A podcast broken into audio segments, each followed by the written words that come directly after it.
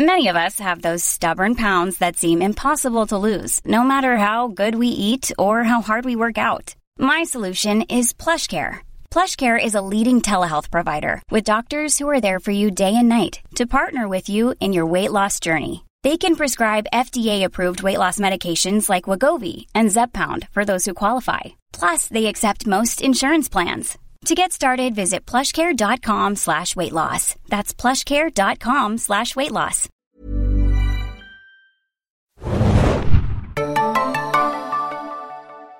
Ahoi, hoi, liebe Serienjunkies da draußen und willkommen zum Walking Dead Podcast. Wir besprechen heute das quasi Staffelfinale, aber dann doch nicht mehr Staffelfinale, A Certain Doom beziehungsweise Unter Feinden. Die zehnte Staffel, die 16. Episode davon, ähm, die jetzt aber nochmal verlängert wurde um sechs Episoden. Ich bin Adam, mit mir im Abstandsstudio heute. Moin, moin, Hanna hier. Ja, ähm, wir sind wieder da. Walking Dead war ganz schön lange weg, nämlich seit April. Und jetzt gibt es noch eine Folge zu besprechen, die ja, wie ich es eben schon angedeutet hatte, eigentlich das Staffelfinale hätte sein sollen. Aber dann gab es die große Überraschung auf der Comic-Con at Home aus San Diego oder aus dem virtuellen Raum, je nachdem, wie man sieht, ähm, dass da nochmal sechs Folgen nachgedreht werden sollen, die dann an die zehnte Staffel geklammert werden. Und dann gibt's noch die bereits bestellte elfte Staffel, die 24 Folgen haben wird und XXL Länge hat. So viel zu den kleinen äh, Walking Dead News schon mal vorab. Ähm, natürlich könnt ihr Walking Dead auch immer Montag schauen im Fox Channel um 21 Uhr und natürlich auf den üblichen VOD-Kanälen, also Sky Ticket oder Magenta TV zum Beispiel. Dort gibt es die Folgen zu sehen. Jo, ähm, aber interessante News erstmal vielleicht zu Walking Dead, oder Hannah? Ähm, also wir hatten es ja auch schon mal äh, kurz besprochen, dass wir das äh, Serienende vermuteten, aber jetzt äh, gibt's halt Nägel mit Köpfen, die da gemacht wurden.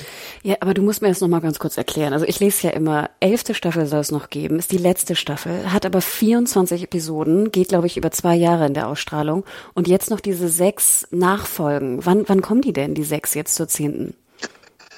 Äh, ja, da habe ich äh, Showrunner Angela Kang auch im Interview gefragt, äh, ob sie uns dazu was erzählen kann. Also der Plan ist es, dass die jetzt gedreht werden sollen. Und ich denke mal, wenn die jetzt im nächsten Jahr ungefähr oder jetzt gedreht werden, dann kann man mit einer Ausstrahlung, ich weiß nicht, ob man da im Februar schon mitrechnen kann. Ich würde eher auf Oktober tippen fast.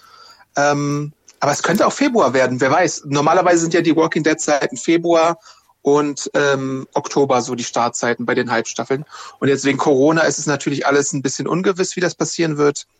Aber diese sechs Staffeln sollen, äh, sechs Folgen sollen halt ähm, in naher Zukunft gedreht werden. Und so viel kann ich, glaube ich, auch aus dem Interview schon verraten. Es sind so ein bisschen Brückenepisoden, die ein bisschen intimer werden sollen. Also auch wegen den neuen Covid-19-Sicherheitsregeln ähm, kann man da nicht unbedingt damit erwarten oder auftrumpfen, dass da jetzt irgendwie Massenzombie-Horden noch zu sehen sein werden, sondern wahrscheinlich eher so, was wir auch ganz gerne mögen, so kleinere Walking Dead Einzelepisoden, Kammerspiele und sowas in diese Richtung. Aber intimer jetzt nicht Sexy Time, oder? Das geht ja auch nicht. nee, ich meine eher intimer, äh, ein kleinerer Rahmen, weniger Teilnehmer, einfach äh, vielleicht nur so, weiß ich nicht, zwei Figuren, drei Figuren, vier Figuren, sowas in der Richtung. Also jetzt nicht irgendwie Massenszenen wie äh, das A-Team äh, gegen die Saviors oder sowas. Sag mal, du hattest ja Kang im Interview. Wen hattest du noch und wie war sie so drauf? Äh, ich hatte Angela Kang und Lauren Cohen zusammen in einem Roundtable-Interview bei Zoom. Äh, mit internationalen Kollegen muss man ja dazu sagen. Also ähm, die waren schon ganz nett drauf auf jeden Fall. Ähm, und ein bestimmtes Thema war halt auch, wie sich so Walking Dead jetzt verändern muss äh, mit den Covid-Bestimmungen, wenn man äh, so eine Serie hat, wo äh, die Statisten im, im Make-up die ganze Zeit sitzen. Ne? Also sowas wird ja äh, kaum noch möglich sein in, in der Masse, wie es zuvor möglich war. Sowas muss man ja bedenken. Man muss an die Sicherheit der Darsteller denken, an, der, an die Crewmitglieder, an das Make-up-Department, an all die Leute muss man jetzt mit den neuen Sicherheitsbestimmungen denken. Und natürlich die Frage, wie man die Serie jetzt zu Ende bringen kann, war auch so ein bisschen entscheidend. Äh, aber beide waren relativ gut drauf. Ich hatte auch noch ähm, Norman Reedus im äh, Interview ähm, alleine. Den habe ich eine Dog-Frage gestellt, da kann man sich schon mal drauf freuen. ich habe mich jedenfalls gefreut, dass ich diese unterbringen konnte. Ähm, ja, und insgesamt waren sie halt relativ professionell unterwegs. Das sollte man ja auch, glaube ich, nach so zehn Jahren in der Säge erwarten, dass die äh, ihre Antworten haben und dann so ein bisschen ähm, bei, bei Scott Gimple war immer so ein bisschen das Problem, äh, der Non-Antworten, weißt du? Dass, dass er halt, wenn du ihn fragst, kannst du uns irgendwas zur nächsten Staffel verraten, dann hat er irgendwie drei Minuten was abgespult und dann am Ende warst du doch nicht so richtig schlauer. so hatte man manchmal so den Eindruck, wenn man Interviews mit ihm hatte. Das ist natürlich auch so ein bisschen der Geheimniskrämerei geschuldet. Aber es ist halt irgendwie das, was du da bekommen hast bei ihm. Ich wollte gerade sagen, Wochenende, ne? Gehen die Interviews raus bei uns. Also schaut nochmal bei serienjunkies.de ja. da vorbei. Und ich finde ja auch krass, wenn du gerade sagst, zehn Jahre, ne? Ich habe neulich mal überlegt, wie viele Folgen Walking Dead Podcast wir überhaupt schon zusammen gemacht haben. Ich habe das Gefühl, das sind über 50, oder? Ja, bestimmt. äh, machen wir das nicht seit der, weiß ich nicht, dritten Staffel, vierten Staffel, irgendwie sowas. Ich schreibe auf jeden Fall die Reviews seit der dritten Staffel dazu und ähm, ja, fast so lange machen wir, glaube ich, dann auch äh, schon den Podcast. Wahnsinn. Vierte Staffel vielleicht? Ne? Wenn wir ja. gerade im Vorgespräch hatten wir ja schon gesagt, wie traurig wir eigentlich sind über Glow und ähm, Teenage Bounty Hunter, gerade die Absetzung bei Netflix, ne, nach Staffel 3 und Staffel 1. Ich meine, zehn Staffeln, ne? Das ist natürlich ein, ein, ein wahnsinniger Kontrast dazu auf AMC. Und, und kurz noch, ähm, es ist, bleibt ja nicht bei den elf Staffeln dann, die Walking Dead umfassen wird, sondern das wurde ja auch schon verkündet. Danach gibt es ein Spin-off mit Daryl und Carol, ähm, auch von Angela Kang gemacht, und eine Anthology-Serie namens Tales of the Walking Dead, äh, wo Scott Gimple auch hintersteckt. Also es wird auch weiterhin noch äh, Walking Dead Stuff geben, wobei wir ja auch schon oft diskutiert haben, ob der Zenit nicht schon äh, lang überschritten ist und ob das noch ein guter Schritt ist, hatten wir ja auch jetzt wieder die Diskussion rund um The Walking Dead World Beyond, was ja jetzt auch weltweit gestartet ist. Ähm, muss man mal sehen, wie das so abläuft wahrscheinlich. Hast du schon Quoten gehört irgendwie von World Beyond? Äh, nee, die kommen erst heute Abend, glaube ich, tatsächlich, so 17 Uhr, 17.30 Uhr. Ich habe ja das Gefühl, das ist echt irgendwie durch das Thema. Obwohl ich jetzt ja auch sagen muss, ich bin dankbar, dass es jetzt irgendwie eine Art von Ende gibt. Ob jetzt 30 Folgen, ich meine 30 Folgen, das ist so viel wie Glow jemals hatte. Ne? Wahnsinn. Ja. Also ich bin auch gespannt. Ich finde fast ein bisschen schade, dass wir wissen, dass Daryl und Carol einen äh, Spin-off bekommen. Ich meine, es ist ja fast schon so ein kleiner Spoiler, weil irgendwie jede Szene, die irgendwie so ein bisschen Spannung äh, erschafft, ist dann irgendwie so obsolet gefühlt. Aber ja, ich denke, die Serienjunkies-Hörer da draußen, jetzt wisst ihr es. Ah, hm. das ist irgendwie auch genau mein Gedanke zu Daryl und Carol. Also die Gefahr ist ja jetzt quasi weg. Ähm, also man könnte jetzt jede Folge sehen und sich denken, ach, die sterben sowieso nicht. Also bei Daryl war es ja sowieso noch nie eine große Gefahr, weil er so der große Fanliebling ist. Ich glaube, bei Carol hätte man es hätte man's noch mehr machen können, obwohl es da auch ähnlich ist. Aber nun ja, nun haben wir sie auf jeden Fall, glaube ich, auf lange Sicht, außer man macht irgendwie ein Prequel oder sonst irgendwas, äh, setzt da an, wo dieser große Zeitsprung war. Sowas wäre ja eine Möglichkeit, aber das würde ja, glaube ich, die Leute nicht unbedingt interessieren, weil da wahrscheinlich gar nicht so viel vorgefallen ist. Und man darf natürlich nicht vergessen, wir hatten ja auch jetzt auch äh, in den äh, in den letzten sechs Monaten so in Dark Corona, obwohl wer weiß, ob das jetzt nicht auch wieder äh, kommt, aber da hatten wir ja auch viel über so Abrufe gesprochen. Und ich erinnere mich ja auch, dass wir immer, wenn wir so VOD-Abrufe, soweit es geht, ne, ähm, mal reingeschaut haben, sei es bei Gold Media oder jetzt bei Nielsen oder bei anderen ähm, Statistikunternehmen, da war ja auch Walking Dead, also jetzt rückwirkend, nicht die aktuelle Staffel, aber die letzte zum Beispiel auf Netflix und Co. war ja echt super hoch. Ne? Also das Ding wird ja weiterhin geschaut. Das dürfen wir nicht vergessen weltweit. Ja, das stimmt. Ach, interesting. Aber ja, also wenn du nochmal zurück zu deiner Frage. Mein Fazit, ähm, ich bin froh, dass es ein Ende gibt. Ich finde 30, noch kommende 30 Folgen fast ein Tick zu viel. Dann noch die Rick-Filme plus Daryl und Carol. Ich glaube, das ist echt zu viel. Ich denke, sie hätten jetzt die 30 bestellen sollen und gut ist. Also das wäre eigentlich, glaube ich, mein Lieblingsfazit gewesen. Aber ja, ich meine, ich kann es verstehen. Man, man muss das Pferd halt irgendwie totreiten, ne? Ist so heutzutage. Dein ja, Fazit? Das scheint so. Mein Fazit ist relativ ähnlich und äh, ja, das wird halt, das wird sich halt weiter fragmentieren, was so die Zuschauerschaft angeht. Also ich glaube nicht, dass ähm, im Jahr 2023, wenn dann Daryl und Carol äh, Adventures in New Mexico oder wie auch immer die Serie heißen wird, äh, Premiere feiert, äh, dass dann noch irgendwie mehr als äh, zwei Millionen Zuschauer dabei sein werden oder so. Wahrscheinlich sogar noch weniger. Aber manchmal reicht das ja schon, wenn das linear dann irgendwie zwei Millionen sind und dann lass weltweit nochmal fünf oder sowas dazukommen. Das wäre ja 2023, wo die Zuschauerschaft immer kleiner wird pro Format, vielleicht dann wieder ein Erfolg. Also man weiß es nicht. Irgendwas müssen sich ja dabei denken. Und ich finde ja auch gut, ich meine, Carol hier, wie heißt sie nochmal? McBride, ne? Ähm, Melissa McBride, ja. Melissa McBride. Ich finde ja schon geil, dass sie, sag ich mal, aus so einem kleineren Nebencharakter, was aus diesem Charakter geworden ist und was daraus gemacht wird. Und ich hoffe, dass jetzt, sag ich mal, dumme Carol, wie wir sie in den letzten zwei Staffeln, glaube ich, erlebt haben, jetzt auch mal ad acta gelegt wird und einfach was für eine geile, was so geiler Charakter das eigentlich ist. Und ich finde sie ja auch immer super cool, also auch in den Interviews und sowas. Und ich meine, sie ist ja jetzt nicht die übliche, ich weiß nicht, unter 30-jährige Serienheldin oder so. Genau, das stimmt. Ja, da kann man gespannt sein.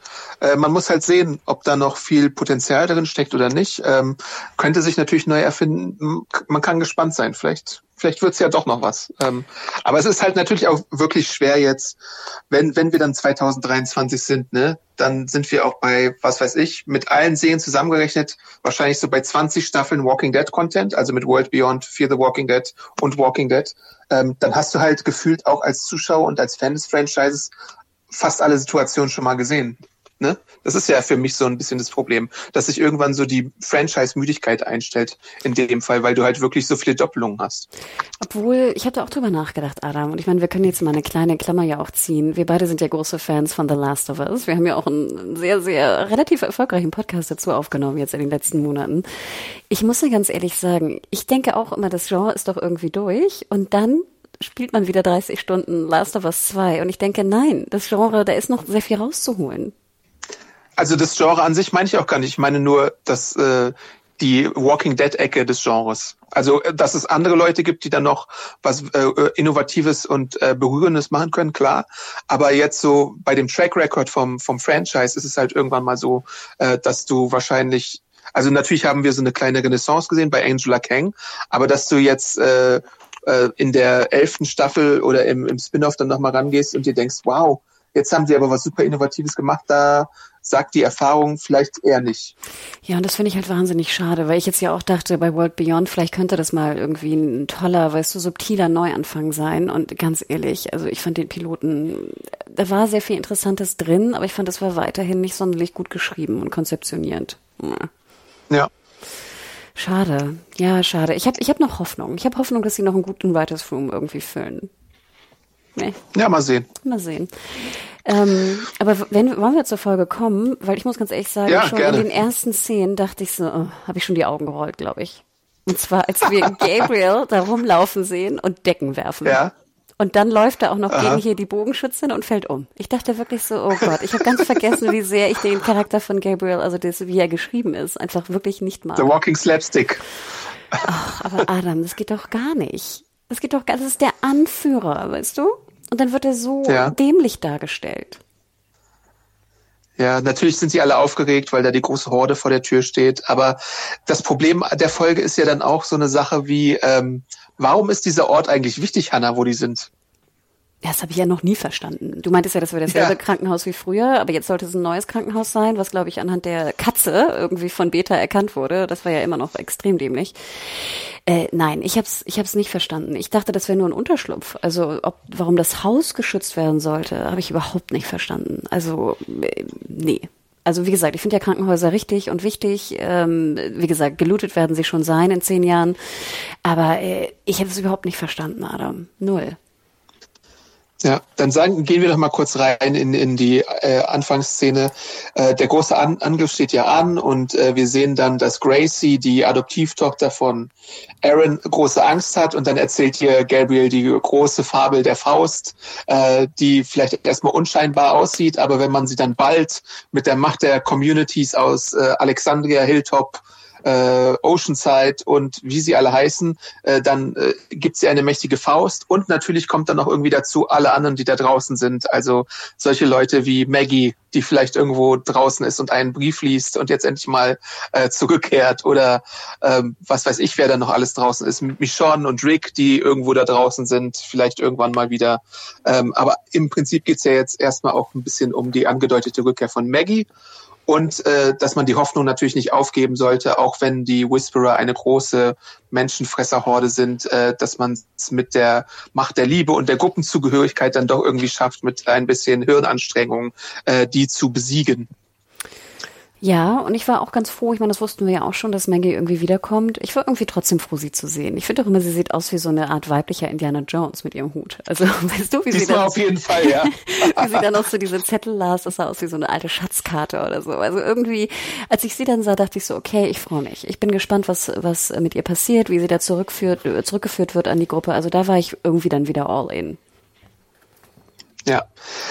Und der große Plan, ähm, was ist der große Plan? Ähm, äh, Luke, erfahren wir, hat daran mitgewirkt. Ähm, es geht um einen Musikwagen, der aber noch ein bisschen fertig konstruiert werden muss und der die Horde dann weglocken soll. Also ähm, man hat so ein paar Einzelteile, die man durch die Horde durchschleifen muss und ähm, dann dahin bauen, soll, wo der Wagen steht. Das ist so ein bisschen der große Plan. Oceanside fällt jetzt weg als äh, möglicher Lockort, deswegen muss ein bisschen improvisiert werden.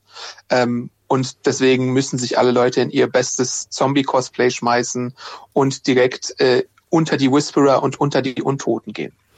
Was, was, was hältst du von dem Plan? Aber als ich das sah, Adam, dann dachte ich wieder, es kann doch nicht wahr sein. Ich meine, wir haben, glaube ich, das erste Mal über diesen Zombie-Schleim gesprochen, ich weiß gar nicht, in Staffel 5, in Staffel 4.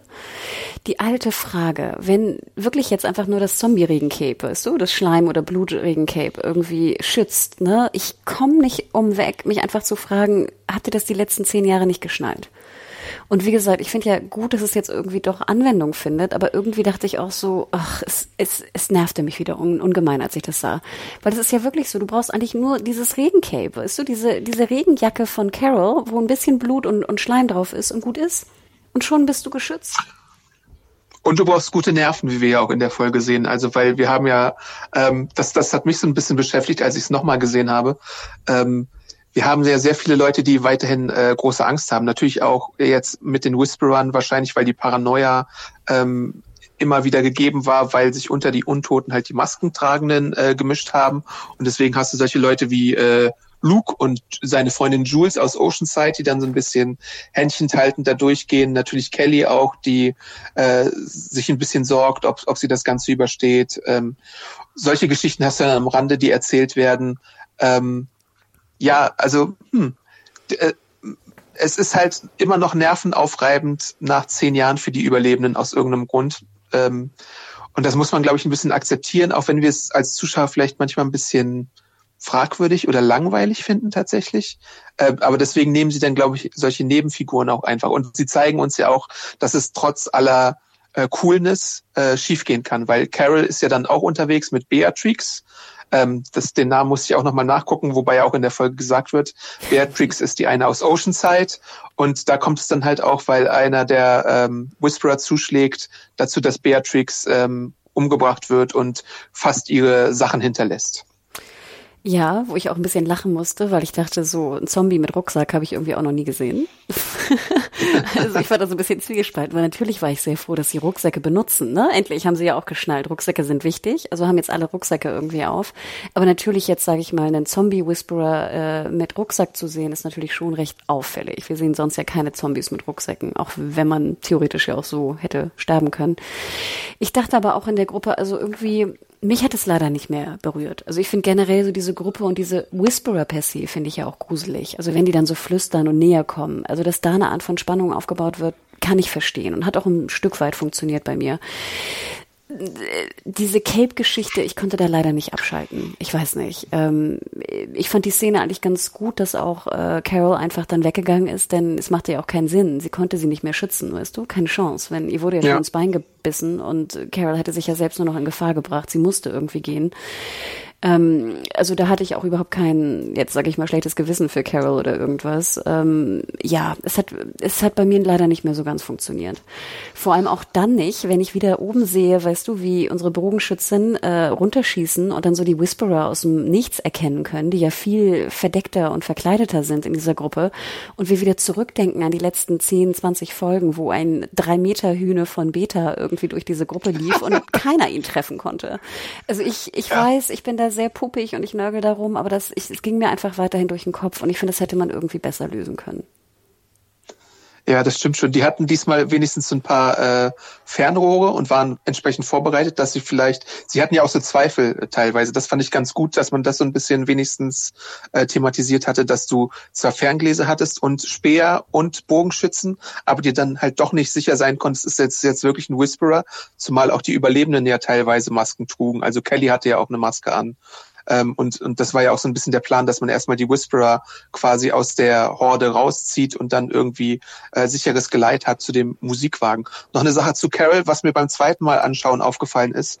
Es geht da, glaube ich, in der Szene mit Beatrix auch nicht unbedingt darum, dass sie sie hätte retten sollen, sondern Carol hat da auch ein bisschen Muffensausen, denn äh, Beatrix hat ja den Rucksack und sie, sie schreit dann, äh, nimm ihn mit, nimm ihn mit.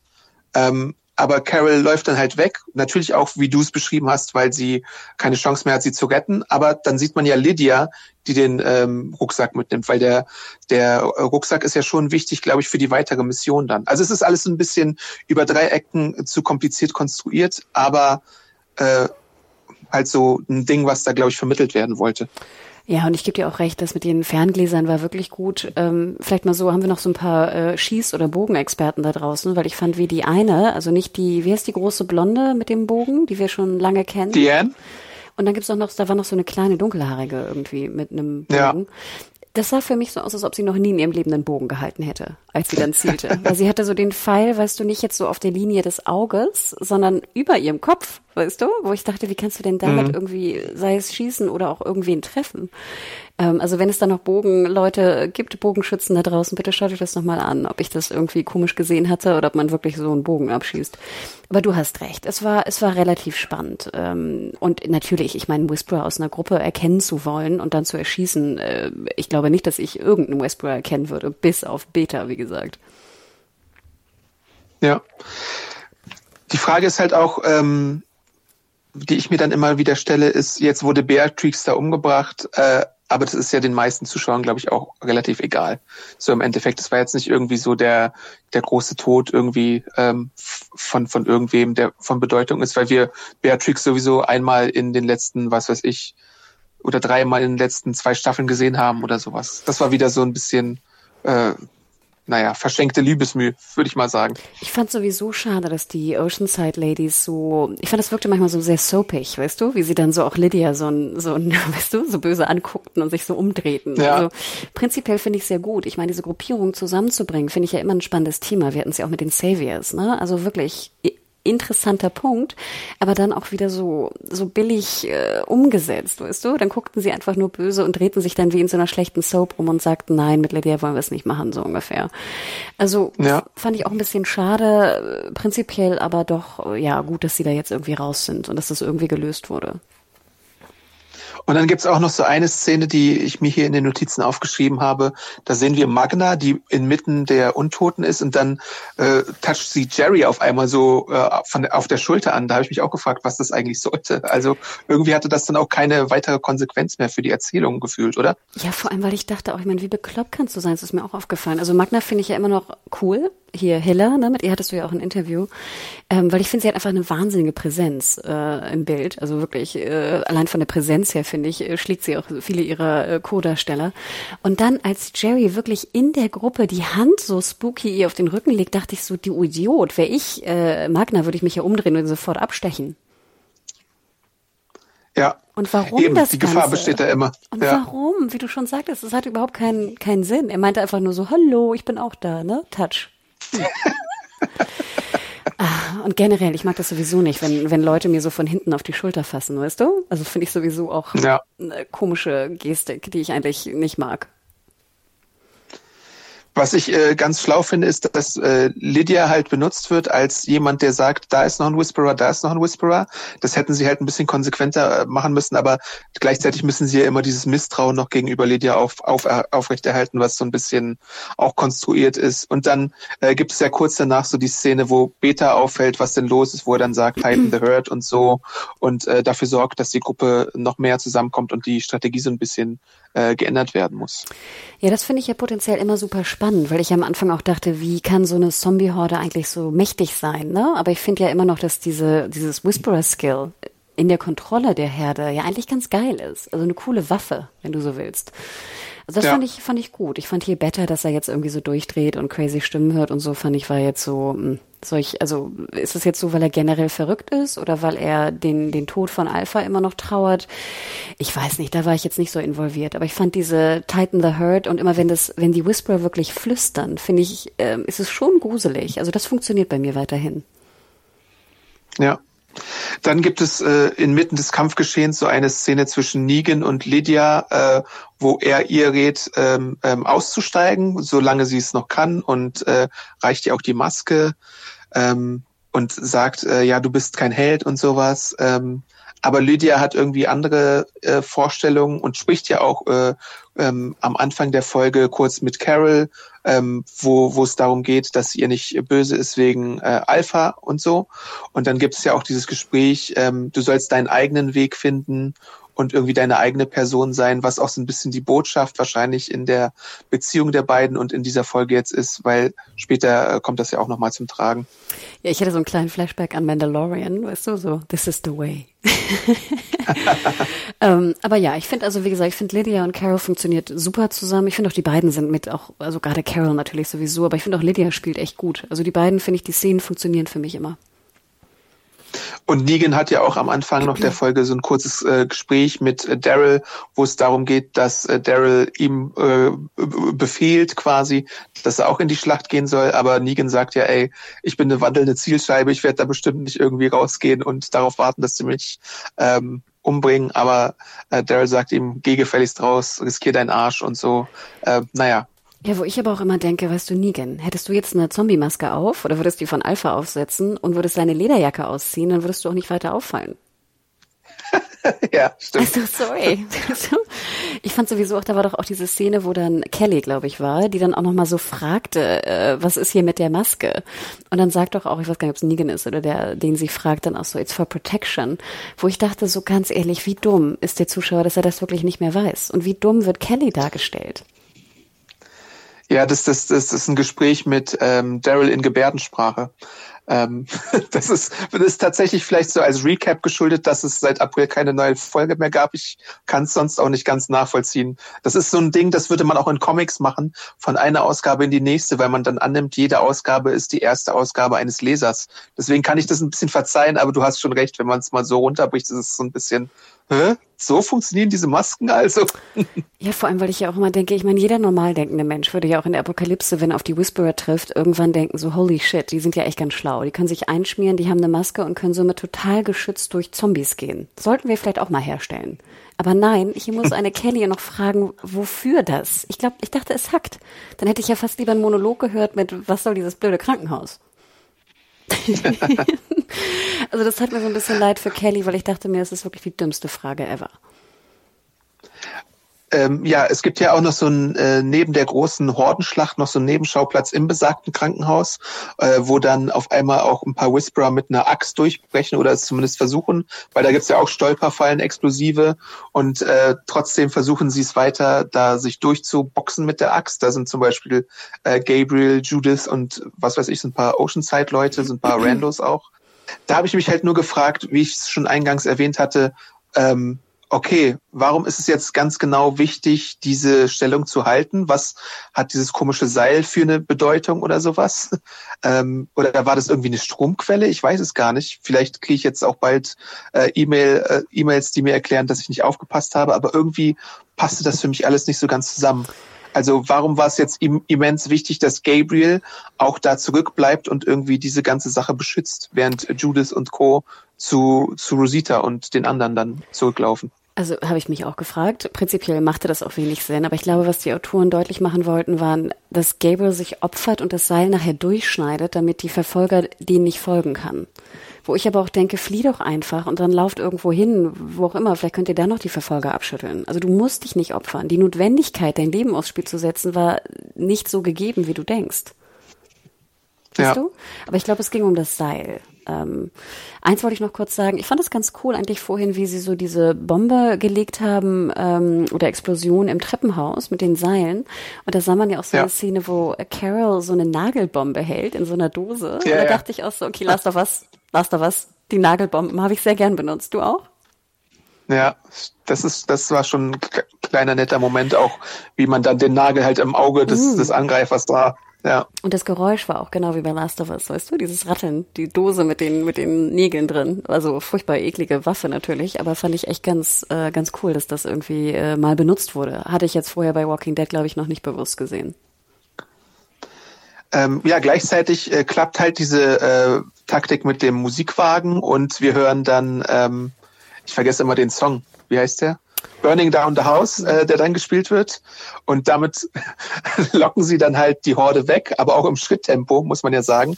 Ähm, was auf jeden Fall äh, ganz gut ist, so als Taktik, ähm, weil es ihnen hilft. Und ähm, nur müssten sie es halt konsequent machen, weil äh, man sieht ja dann, was passiert, nämlich die Whisperer äh, greifen an, die noch übrig geblieben sind, nutzen Zombie-Schilde, was ich auch irgendwie ganz spannend fand, äh, gegen die Bogenschützen. Ähm, ja, und dann greifen sie halt äh, auch geschickt taktisch äh, den Musikwagen an und möchten, möchten diesen Lärm dann abschalten. Ja, ich dachte ja auch die ganze Zeit, also ich hatte zwei Gedanken. Zum einen dachte ich, als ich die Musikwagen am Anfang sah, okay, cool, jetzt wissen wir, was Luke da irgendwie mit seinen Kabeln wollte, ne? Also wurde aufgeklärt. Dann dachte ich so, ich fand, für mich sah es ja so Mad Maxi aus, weil ich glaube, hier Jerry hatte doch dann auch so dieses eins, dieses Dosenschild in der Hand, weißt du, mit den, mit den Stacheln. Ja. Und ich dachte mir so, dann fehlt eigentlich nur noch so ein, weißt du, so ein crazy Gitarrist, Gitarrist auf der, auf dem Wagen, weißt du, wie bei Mad Max. Ja. der so Feuer speit oder so. Bei der Musik und auch bei der Langsamkeit des Wagens dachte ich so, hey, theoretisch könnten jetzt ja auch andere äh, Walker kommen, also von vorne oder so. Die werden doch auch angelockt durch den Lärm. Andererseits dachte ich mir, okay, vielleicht hat ja ähm, Beta wirklich und die Whisperer haben wirklich die komplette Zombie-Horde der gesamten Umgebung zusammengehordet. Ne? So, ich glaube, das sollte vielleicht auch ja. eine Erklärung sein. Das mit den Zombie-Schilden fand ich eigentlich auch ganz cool. Ich fand auch cool, dass es dann Nacht wurde, weil es dann doch so ein bisschen gruselig war. Und Adam, da ist ein Zwischenschnitt drin, der genau ungefähr ungefähr, ich weiß nicht, eine Fünftelsekunde dauerte. Das war mein Favorite Zwischenschnitt. Weißt du, welchen ich meine? Nee, sag's mir. Den Vollmond. Echt? Weil ich mich doch die ganze Zeit immer aufregte, wie komisch das beleuchtet ist nachts. Es sieht immer aus, als würden da Laternen stehen. Und ich glaube, es ja. ist vielleicht auch irgendwem aufgefallen, dass diese Beleuchtung natürlich überhaupt nicht hinkommt. Und dann sahst du so einen Zwischenschnitt mit Vollmond.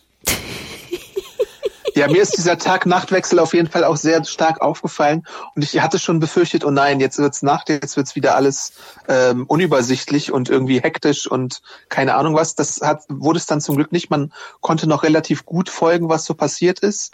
Ähm, ja, aber es war halt auch, ähm, ich muss ja auch sagen, dass diese ganzen ähm, großen Schlachten-Episoden gar nicht so meine Favoriten sind. Ne? Cool fact a crocodile can't stick out its tongue. Also, you can get health insurance for a month or just under a year in some states. United Healthcare short term insurance plans, underwritten by Golden Rule Insurance Company, offer flexible, budget friendly coverage for you. Learn more at uh1.com. Also auch schon, als sie dann unter den ähm, Whisperern und Walkern waren, war es halt so ein bisschen ja, okay, das, das, da hast du jetzt ein paar unübersichtliche Szenen drin, auch weil du nie so richtig weißt, wer wer ist. Äh, aber das hat sich ja dann zum Glück äh, relativ gut aufgelöst, auch in der Nacht. Und man hat es nicht übertrieben mit jetzt weiteren äh, Whisperern gegen die Überlebenden, sondern man ist relativ schnell zu Potte gekommen. Das fand ich ganz gut.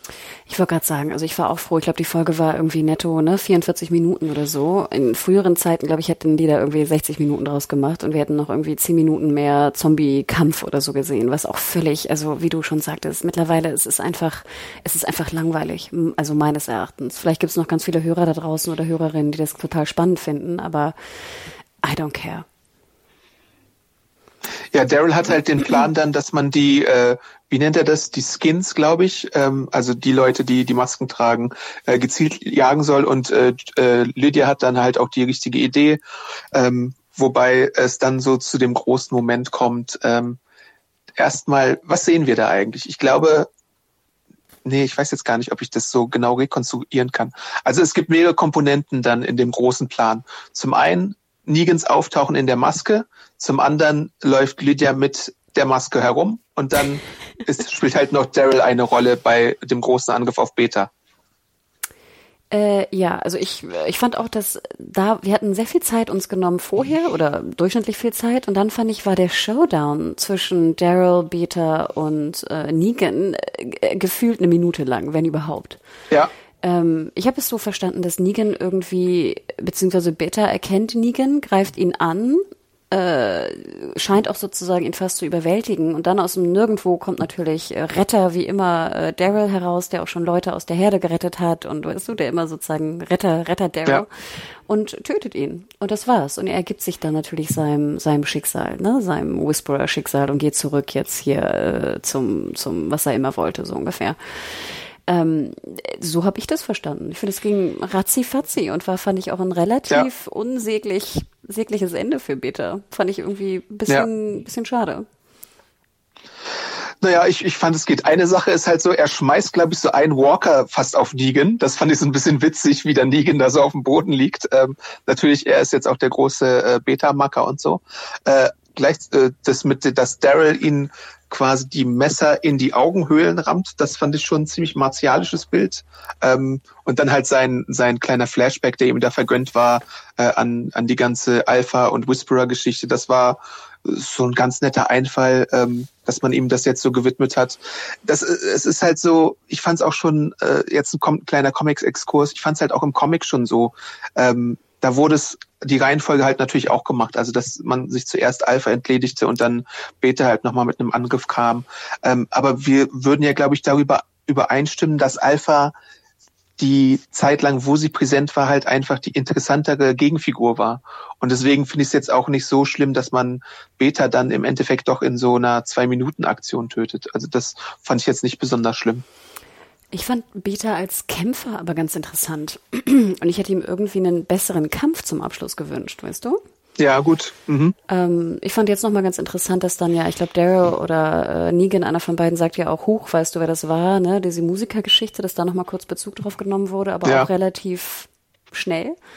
Ich weiß ja. nicht, also ich hatte das Gefühl, das wurde zu schnell abgehandelt. Ähm, ich wüsste jetzt auch nicht, wie man es hätte besser machen können, aber irgendwie war das, fand ich, ein bisschen unbefriedigend.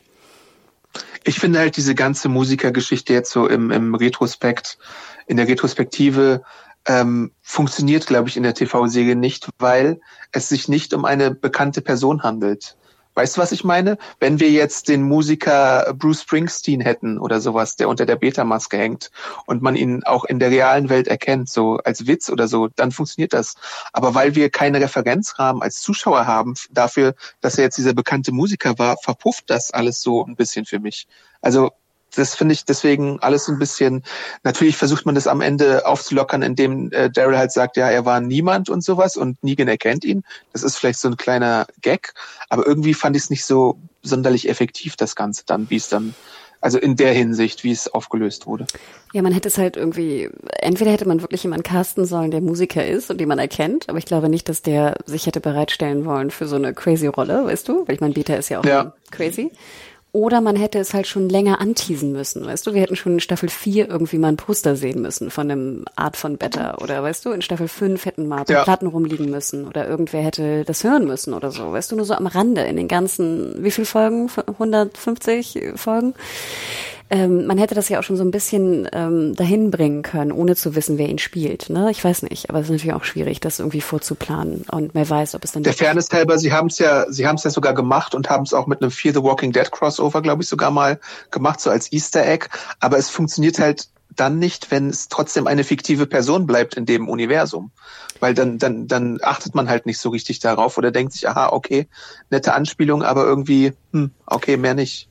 Aber denk dran, niemand hätte diese Rolle spielen wollen als echter Musiker, weißt du? Ja, ja, ja.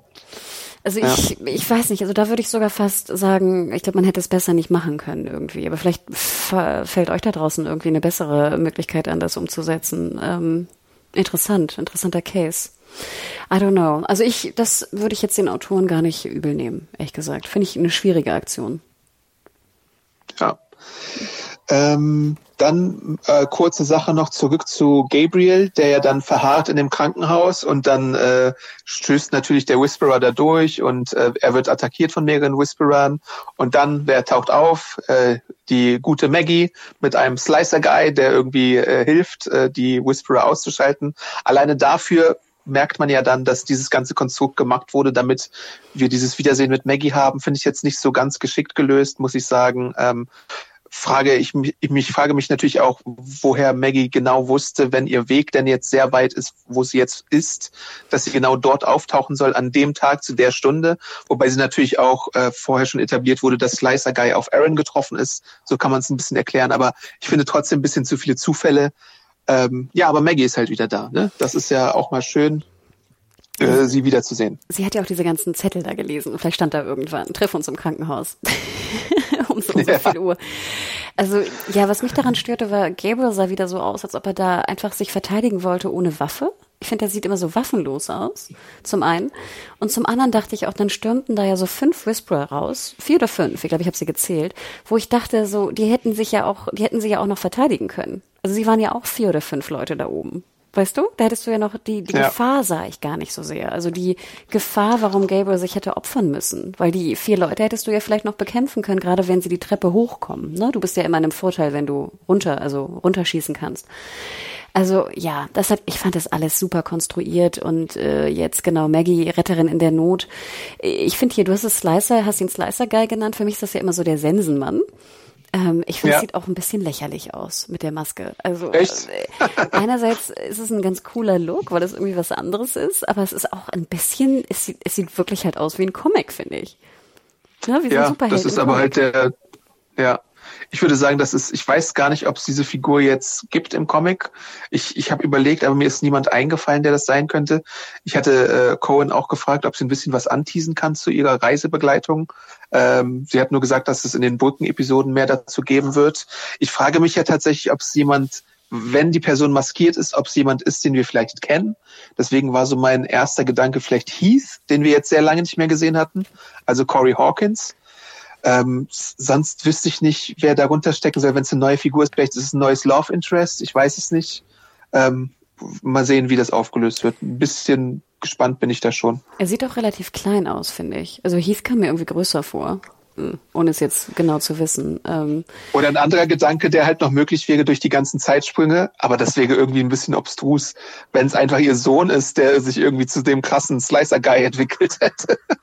Wie, Maggies Sohn? Ja, der Herschel Junior. Der ist ja noch viel zu klein. Naja, wenn du jetzt, wie lange ist Maggie weg? Sechs Jahre? Ja, der Nein. wäre wahrscheinlich zu klein. Oh Gott, aber so, das ist ja geil. Dann können hier, wie heißt sie, Judith und äh, Slicer Junior können dann irgendwie so eine, weißt du, so eine Superhelden-Gang aufmachen. Ja.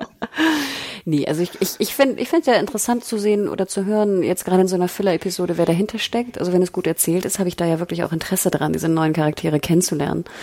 Ähm, aber ja, es war, du hattest es gesagt, es war sehr konstruiert und ich muss auch ganz ehrlich gestehen, ich hatte wirklich gehofft, dass äh, endlich Gabriel stirbt. Ich habe es wirklich gehofft.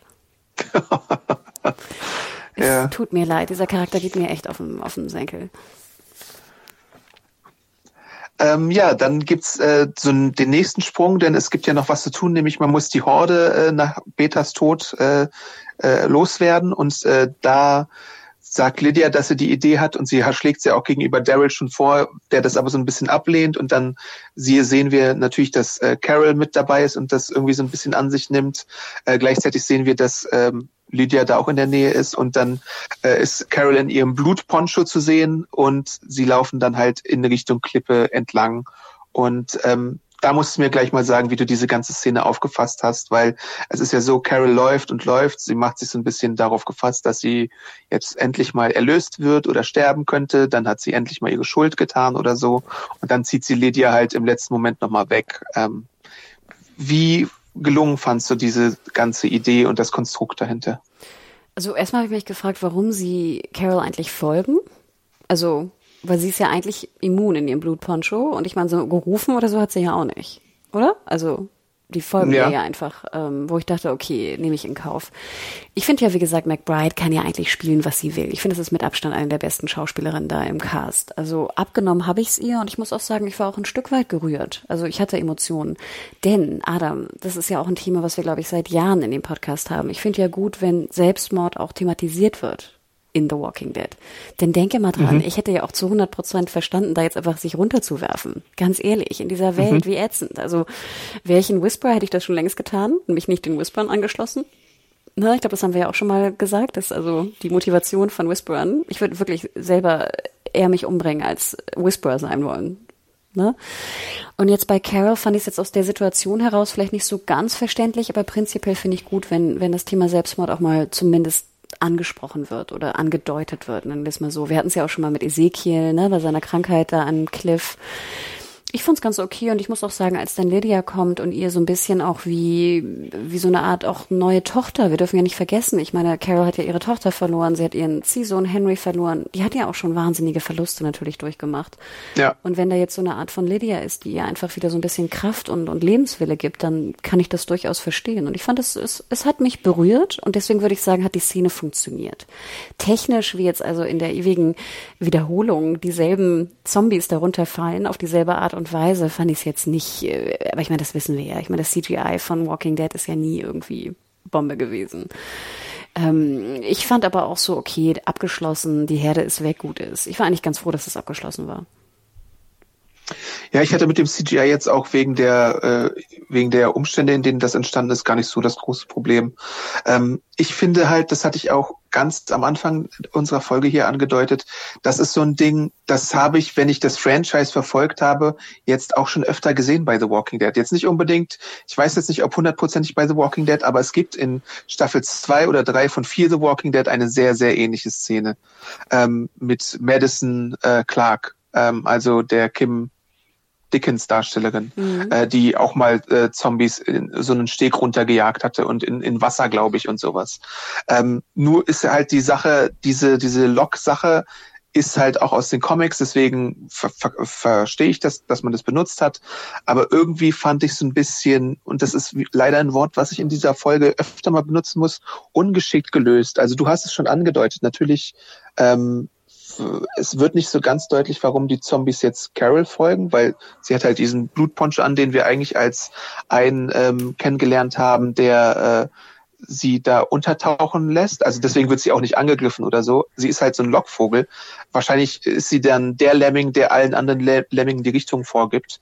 Ähm, aber trotzdem, ich weiß halt nicht, das ist so ein bisschen awkward im Storytelling, wie sie dann wie sie dann von äh, Lydia da weggezogen wird und dann gefühlt wahrscheinlich 20 Minuten da ausharren müssen an diesem Gebirge, um bis dann alle Lemmingi sich runtergeworfen haben. Das fand ich so ein bisschen meh. Äh, ich kann es aber verstehen, warum man es so gemacht hat. Genau. Also ich denke auch, dass du, das ist wirklich, Adam, ich glaube, ich muss mich wieder dran gewöhnen, nach sechs Monaten einfach mein Hirn abzustellen. Weißt du? Ich muss mich einfach wieder mhm. dran gewöhnen. Es ist Walking Dead, das heißt Hirn abstellen. Und mein anderes Problem ist, glaube ich, auch als Comic-Kenner tatsächlich rund um diese Storyline gab es für mich ähm, den wahrscheinlich emotionalsten Verlust bei The Walking Dead in den Comics. Und deswegen kann das Ganze hier halt nicht mithalten, weil da haben sie sich halt auch getraut, dann jemanden ähm, zu opfern. Oh. Ähm, und, und das fand ich dann sehr viel effektiver als jetzt so, weil wir hatten jetzt hier auch kurz davor die News des Spin-offs und dann weiß man, wenn man Branchenkenner ist, dass gewisse Sachen halt nicht passieren werden. Und es nimmt so ein bisschen leider auch die Spannung weg. Hätte man jetzt das Timing vielleicht verschoben, so um eine Woche oder zwei oder nach der Ausstrahlung, wäre das vielleicht noch eine andere Geschichte gewesen. Auch so für die Casual-Zuschauer, denke ich. Ähm, aber so war mir halt eigentlich fast klar, dass Carol eigentlich nichts zustoßen kann, weißt du? Das ist so ein bisschen das Ding, was ich dann schwer trennen kann.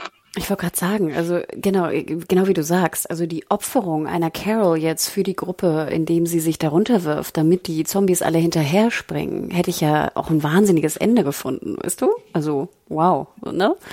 Ähm, ja. Ich denke auch. Ich meine, gerade mit dem Spin-off, gerade wenn du sagst, es soll erst, was war das, 2023 kommen, hätte man da nicht noch ein bisschen mehr warten können, um noch ein bisschen Spannung zu machen? Oder sollte die News mhm. einfach die, weißt du, die PR-Maschinerie da irgendwie schon raus? Im Sinne von uns gibt's immer Wahrscheinlich, noch. ne? Und wir sind so erfolgreich, dass wir sogar noch Filme machen und ein Spin-off, weißt du? Finde ich, finde ich auch schade, weil ich denke, die Walking Dead Fans, die da draußen sind, werden wahrscheinlich zu 80, 90 Prozent auch die News gelesen haben. Glaube ich wirklich. Und sorry, ja. wenn ihr nicht dazu gehört. Aber ich glaube, in dem Podcast haben wir ja auch immer sehr viel über News gespoilert. Hm. Ähm, ja, aber ich, ich gebe dir recht, es wirkte fast so ein bisschen wie ein geiler Tod von Carol und dann war es aber so, ja, hm. wir wissen halt, dass es nicht passieren kann.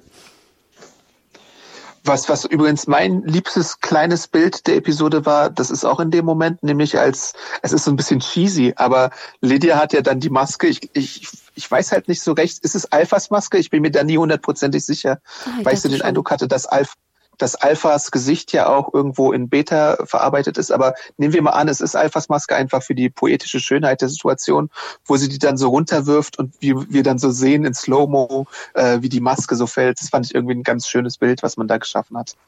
Ich fand es ganz witzig. Ich dachte die ganze Zeit, oh Gott, das ist irgendwie auch creepy. Stell dir mal vor, du hast jetzt die Fleischmaske deiner Mutter, die sie irgendwie zehn Jahre lang getragen hat oder acht oder sieben. Erstmal wie muss die stinken, diese Maske? Also, und wie spooky, weißt du? Also, ich finde es super spooky. Ja. Ähm, Gerade auch, weißt du, mit dem Schweiß, mit dem, weißt du, alles, was da drin ist in der Maske. Also ich fand spooky, aber ich muss dir recht geben. Ich fand dieses Bild dann, äh, wie sie dann so runterfliegt, ähm, ich fand natürlich auch witzig, es wirkte so von der Szenerie, als ob sie eher ein bisschen weiter weg vom Rand sind und dann hat sie so eine ganz kleine Bewegung und sie fliegt. Aber wie gesagt, kann ich auch drüber hinweg gucken. Ich fand auch, es war, es hat funktioniert. Und die Bedeutung, klar, sie löst sich jetzt von ihrer Mutter und äh, ihr Leben kann weitergehen. Ich, äh, ja, ich, ich habe es akzeptiert. kurz danach gibt's dann so diesen äh, alle sind happy und alle haben überlebt Moment, wo Gabriel bei Rosita ist und Aaron bei Gracie und Maggie auch mal Gracie kennenlernt und sowas. Und Judith sich freut, dass so viele Leute am Leben sind. Äh, Nabilas Familie sehen wir dann halt mit Jerry und äh, Luke und Negan ist immer noch da. Äh, und natürlich stellt sich mir dann so ein bisschen die Frage, ähm, man hat es noch ein bisschen ähm, verzögert, dass sie sich sehen, aber Maggie äh, müsste ja dann auch bald erfahren, dass Negan jetzt Teil der Gruppe ist. Also es gab ja in der Folge noch keine Interaktion zwischen den beiden, was immer noch äh, Dynamit sein könnte, denke ich. Und dann gibt's halt auch noch diese, diese kurzen Moment zwischen äh, Daryl und Carol, äh, die sich fragen, äh, bleiben sie jetzt da oder machen sie doch ihre New Mexico-Sache? Der langgezogenste Teaser für das Spin-off aller Zeiten wahrscheinlich. In 30 Folgen reden wir wieder. Ja, ähm, denn man hat immer noch Sachen zu erledigen, sagt ja dann äh, Carol zu Daryl.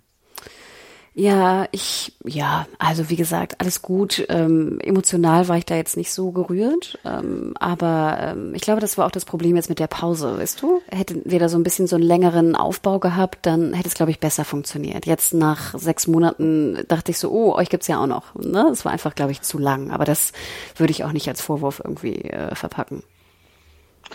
Dann gibt es noch zwei kurze Epilog-Teaser, wie, wie, ich sie nennen würde. Ähm, der erste Teaser handelt von äh, Conny, die wir zum ersten Mal seit ihrem Verschüttgehen in der Höhle vor einigen Folgen äh, wiedersehen. Sie ist am Leben, aber natürlich sehr äh, schmutzig. Und dann findet ausgerechnet Virgil sie, ähm, der sich ein Pferd organisiert hat. Virgil ist derjenige, der mich schon Waffen versprochen hatte und sie dann auf diese Insel gelockt hatte äh, wo dann mich schon mit dem Boot weggeschippert ist und äh, weil sie Hinweise auf Ricks Verbleib irgendwie gewittert hat. Nun, was halten wir davon, dass wir Virgil wiedersehen? Also zuerst dachte ich erstmal wieder, wer war das nochmal? Und zum zweiten dachte ich auch so, Conny, ganz ehrlich, gefühlt warst du da irgendwie, ich weiß nicht, zwei Wochen unter der Erde. Ich, soll das jetzt gerade erst ein paar Tage her sein, dass sie verschüttet wurde? Ja, das ist die Frage, ne? Ich weiß bei der Timeline gerade auch nicht so recht. Also ich dachte auch so ganz ehrlich, ich hatte Conny auch schon ein bisschen wieder vergessen. Tut mir leid. Ich nicht, ich bin nur enttäuscht, dass sie Dog nicht gefunden hatte. Ähm, und ich bin jetzt auch nicht so super hyped darüber, dass wir Virgil nochmal wiedersehen, weil ich seine Folge ja damals so ein bisschen mäh fand und auch mich schon als Abschied irgendwie nicht so ganz würdig. Deswegen weiß ich jetzt nicht, was ich von diesem äh, Teaser halten soll. Ob er jetzt irgendwie he helfen wird oder wieder seine äh, Unfugssachen da anstellen wird. Hast, äh, muss man mal sehen. Du hast recht, also Virgil, der Charakter interessiert mich auch null. Und dieses zusammen, also ich finde es ja immer, wir haben ja auch immer Freude gehabt, wenn dann so Couples zusammengetan wurden, wo wir uns freuten drauf, ne? Also so Paarungen, die wir noch nicht gesehen hatten. Und jetzt Virgil, Conny interessiert mich überhaupt nicht. Und deine Lösung vom Writing her, dass Dog sie findet, finde ich auch tausendmal besser. Ja, leider nicht passiert. Und der letzte Teaser äh, auf die nächste Staffel dann. Äh, wir sehen nochmal Eugenes Gruppe, die am äh, Treffpunkt angekommen ist mit Stephanie. Äh, es ist ein Zugdepot. Äh, es gibt kein geheimes Secret-Kennwort, äh, mit dem man sich, äh, auf das man sich verständigt hat. Äh, und man wartet auf Stephanie, aber man ist halt auch wegen des äh, Fahrradunfalls, äh, der sich davor ereignet hat, ein bisschen verspätet. äh, das hatten wir, glaube ich, ausgelassen. Sorry. Es gab ja zwischendrin noch den Fahrradunfall dieser Gruppe und deswegen ist man ein bisschen verzögert erst zum Treffpunkt erschienen und jetzt hat man sich da an diesem äh, Zugdepot eingetroffen, ähm, aber Stephanie ist nicht in Sicht. Obwohl ich ganz ehrlich, kurz noch äh, zurück auf das, äh, auf den Fahrradunfall. Sollte mir dann suggeriert werden, dass Eugene so heiß auf das Treffen mit Stephanie ist, dass er einfach gegen ein Auto fährt, was da rumsteht? Ich weiß es nicht. Das war auch wieder so ein merkwürdiges Ding. Und ich habe mich gefragt, sind jetzt wirklich alle Fahrräder auf einmal kaputt gegangen oder ist es nur sein Fahrrad? Und äh. ich dachte nur seins, weil er doch auch so eine Wunde am Kopf hatte, also hingefallen ist. Wo ich aber auch dachte, ganz ja. ehrlich, wir gucken auf die Straße. Es ist eine leere Straße, da ist kein Verkehr und da steht sozusagen ein oder zwei so Autowracks.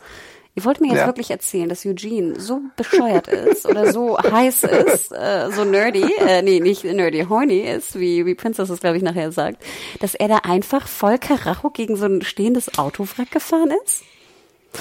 Also, es gab ja auch mal einen Lorry-Autounfall, der, glaube ich, auch fast auf offener Straße passiert ist. Also mich wundert da manchmal nichts mehr, aber es äh, hast schon recht, es ist ein ziemlich merkwürdiger Unfall, der sich da abgespielt haben soll.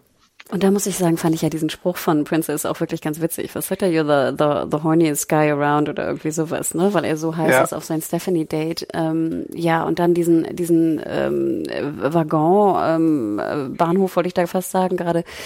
Ja, also diese Leute, die da rauskamen mit ihren komischen ähm, Star Wars Uniformen, ich war sehr verwirrt. Ich dachte mir, was geht denn, was ist denn jetzt los? Sind wir in der Zukunft gelandet? Also es hätte jetzt auch irgendwie 2077 sein können. Ja, aber das ist für die Comic-Kenner auch äh, eine Uniform, die man kennt. Ähm, und es ist ja, glaube ich, auch kein Geheimnis mehr, dass das Commonwealth jetzt ähm, als nächste große Community äh, eine Rolle spielen wird. Und das ist halt die Uniform der Leute, die da so ein bisschen äh, quasi eine Armee äh, darstellen. Und äh, von Stephanie keine Spur, aber von den Leuten und ähm, wie es da weitergehen wird, wird man dann wahrscheinlich in den nächsten Folgen ähm, sehen. Ähm, ich muss dazu noch sagen, ähm, Damn, You Are One Horny Dude äh, von Princess. Ich habe nämlich die Folge beim zweiten Mal auf Deutsch zum allerersten Mal geschaut ähm, und muss sagen, dass ich die Synchro gar nicht mal so verkehrt fand. Ähm, vor allem auch bei Eugene, weil man ihn deutlich besser versteht auf Deutsch als alles, was er sich sonst in den Bart nuschelt. Äh, genauso wie bei äh, Daryl. Ähm, nur Negans Stimme fand ich erstmal so in der Folge vielleicht so ein bisschen gewöhnungsbedürftig. Ich kenne ihn ja von Supernatural oder Grey's Anatomy äh, ein bisschen anders synchronisiert. Vielleicht war es jetzt auch nur in der Stimmung, die er war. Äh, aber an sich fand ich die Synchro in den meisten Fällen ganz gut. Nur jetzt hatte halt Princess nichts äh, gesagt von wegen, äh, du bist horny, sondern irgendwie was komplett anderes vom Sinn her. Das ist mir nur dann so aufgefallen. Ach, wie schade, weil sie hätte ja auch sagen können auf Deutsch, oh Gott, du bist der notgeilste Dude, äh, der hier so rumläuft oder das, so. Das sagt sie halt nicht, ja. Das ist halt wie schade. schade. Hm.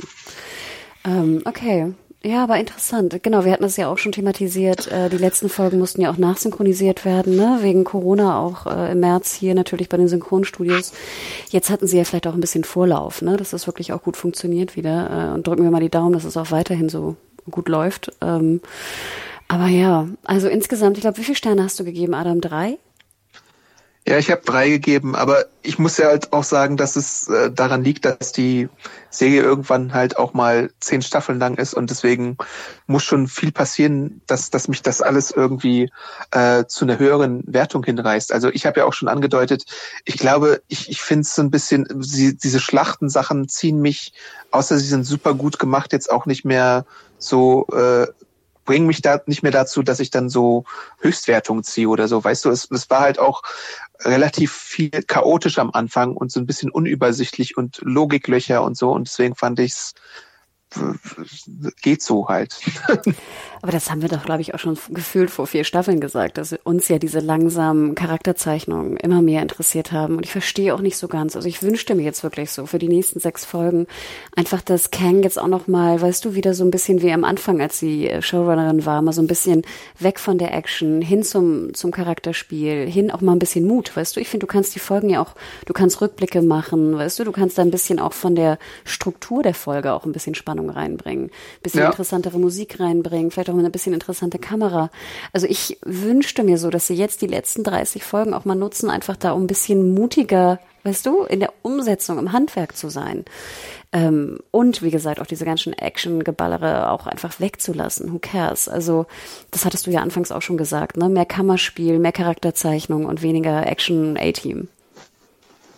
Ja, das bleibt nur zu hoffen, ja. Mhm. Äh, ich habe mir auch noch mal mein Kompendium irgendwie äh, zur Hand genommen, um, um mal zu sehen, um mir in Erinnerung zu rufen, äh, was sich da noch so alles im Comic eigentlich abspielt. Ähm, und ich, ja, ich finde ja so ein bisschen, dass dieses letzte Drittel oder wie auch immer wie viel das immer jetzt noch ist bei The Walking Dead. Also das, das letzte Handlungsstück da im Comic ist auch so ein bisschen das, sagen wir mal, unspektakulärste. Also es gab zuvor halt diese crazy Gegner wie den Governor, die äh, Kannibalen, die äh, Saviors und äh, die Whisperer. Und jetzt so im, letzten Stück der Handlung hast du halt nicht mehr so einen Überschurken, sondern man hat tatsächlich eher so ein bisschen eine gemäßigtere Sache, ähm, ohne jetzt zu viel dazu schon zu verraten. Aber deswegen bin ich jetzt gespannt, wie man das umsetzen wird. Finde ich ja auch eigentlich ganz gut. Also ich brauche ja diesen riesen äh, Gegner auch immer nicht. Ähm, es würde mir auch schon reichen, dass sie jetzt so ein bisschen wie bei World Beyond einfach auch so ein bisschen auf die Gesellschaften eingehen. Also finde ich dann, ja dann wird's, könnte es dir gefallen, ja. ja. Finde ich ja potenziell immer spannender, wie so eine Gesellschaft sich dann irgendwie auch bildet oder so ein, so, so ein Sozialgefüge. Und wie gesagt, also würde mich tausendmal mehr interessieren, als jetzt wieder irgendeinen so einen crazy Endgegner zu haben. Ähm, und ja, ich finde auch hier die Whisperer leider, ich fand, also Whisperer hatten wir ja sowieso auch immer so ein bisschen Probleme mit, aber ich fand, das war irgendwie auch ein sehr schnelles, überraschendes Ende. Also ja, ein bisschen, also fand ich ein bisschen unbefriedigend. Und deswegen finde ich deine drei Sterne sogar relativ hoch. Ich glaube, ich hätte zweieinhalb gegeben. Äh, vielleicht. Mm. Ach, wild, Adam. Ja, aber ich würde auch sagen, also ihr da draußen, schreibt uns auch gerne, wie ihr es fandet. Ich habe äh, heute früh noch mal deine Review gelesen und mich mal so ein bisschen bei den Umfragen äh, und Kommentaren durchgeschaut. Ähm, ich fand, es war so sehr, sehr gemischt alles. Ein paar fanden es ganz gut, ein paar fanden es wieder sau langweilig, also so das übliche, äh, das übliche Feedback. Ich hatte aber auch das Gefühl, dass keiner es wirklich toll fand. Ja, das stimmt. Also ich glaube, ja, so, so richtig begeistert war bisher keiner, das stimmt. Aber es ist halt auch schwer, nach zehn Staffeln immer noch irgendwie Begeisterung hervorzurufen. Das muss man ja auch sagen. Ähm, beziehungsweise es gibt ja Einzelmomente. Also wir fanden ja zum Beispiel damals diese, ähm, diese oder ich fand damals diese äh, ganz gut oder das Ende von Alpha oder sowas. Solche Momente kann man ja immer noch schaffen. Ähm, nur halt wenn es dann so um so Schlachten geht, dann ist es halt immer ein bisschen schwieriger, glaube ich, da irgendwie was Cooles sich auszutüfteln, was nicht allzu kompliziert ist äh, und dann irgendwie merkwürdige Pläne erfordert.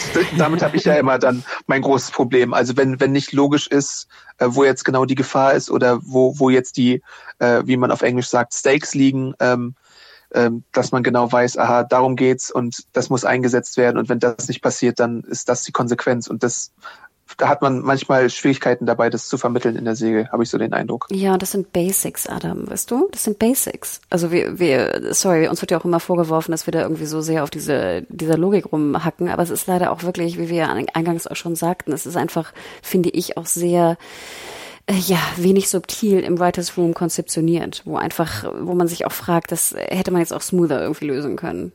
Ne? Ähm, und da ja. wünschte ich mir einfach, dass sie da auch noch mal ein bisschen, ähm, vielleicht auch ein bisschen mehr Zeit dann haben, die die Folgen zu bauen. Ich glaube, Gimple und Co. haben oder Kang und haben ja auch gesagt, ne, dass sie jetzt mehr Zeit hatten auch in Corona, ne, die die ja. Folgen irgendwie zu bauen. Also natürlich wissen wir nicht, was da in der Produktion, auch wie viel Druck da einfach drauf ist, ne, wie schnell die Folgen da irgendwie rausgeballert werden müssen. Also ich habe immer noch Hoffnung und ich guck das Ding natürlich auch bis zum Ende, Adam. Also weißt du, ich ja, ich auch. ich werde da jetzt nicht aussteigen, ne? Und ähm, das finde ich ja auch wiederum ganz schön. Und ich muss auch sagen, jetzt zu Walking Dead, ich, ich bin auch ein bisschen stolz darauf, so lange durchgehalten zu haben. Also ich weiß nicht, ich irgendwie freue ich mich ja doch immer darauf, mit dir drüber zu sprechen. jo, ich glaube, dann haben wir es, oder? Ja, also äh, Feedback hinterlassen unter den Artikel oder podcast.segenjunkies.de. Äh, natürlich könnt ihr auch unser reichhaltiges Podcast haben auch oder äh, den Besprechungen zu Devs. Ähm, genau, oder äh, schönen Interviews, die Hanna da geführt hat. Da könnt ihr euch ein paar äh, Streaming-Verantwortliche oder Sender-Verantwortliche auch anhören. Ähm, ansonsten, wo findet man dich auf Social Media, Hanna? Genau, ich bin at MediaHore, M-E-D-I-A-W-H-O-R-E auf Twitter und Instagram. Und du, Adam? Ich bin Awesome Arndt auf Twitter und Instagram. Da könnt ihr äh, mich gerne mit Löchern, äh, mit Fragen löchern, nicht mit Löchern fragen. oh, würde ich auch mit Löchern fragen. Aber das könnt ihr natürlich auch machen. Ähm, ja, und dann hört man sich auch demnächst äh, bestimmt irgendwann sehr bald schon wieder, würde ich sagen. Ich Walking Dead findet ihr immer äh, am Montag um 21 Uhr beim Fox Channel oder auf den äh, VOD-Angeboten, die es da so draußen gibt. Ne? Genau. Und äh, bleibt gesund und macht's gut. Bis zum nächsten Mal. Ciao, ciao. Bis dann. Ciao.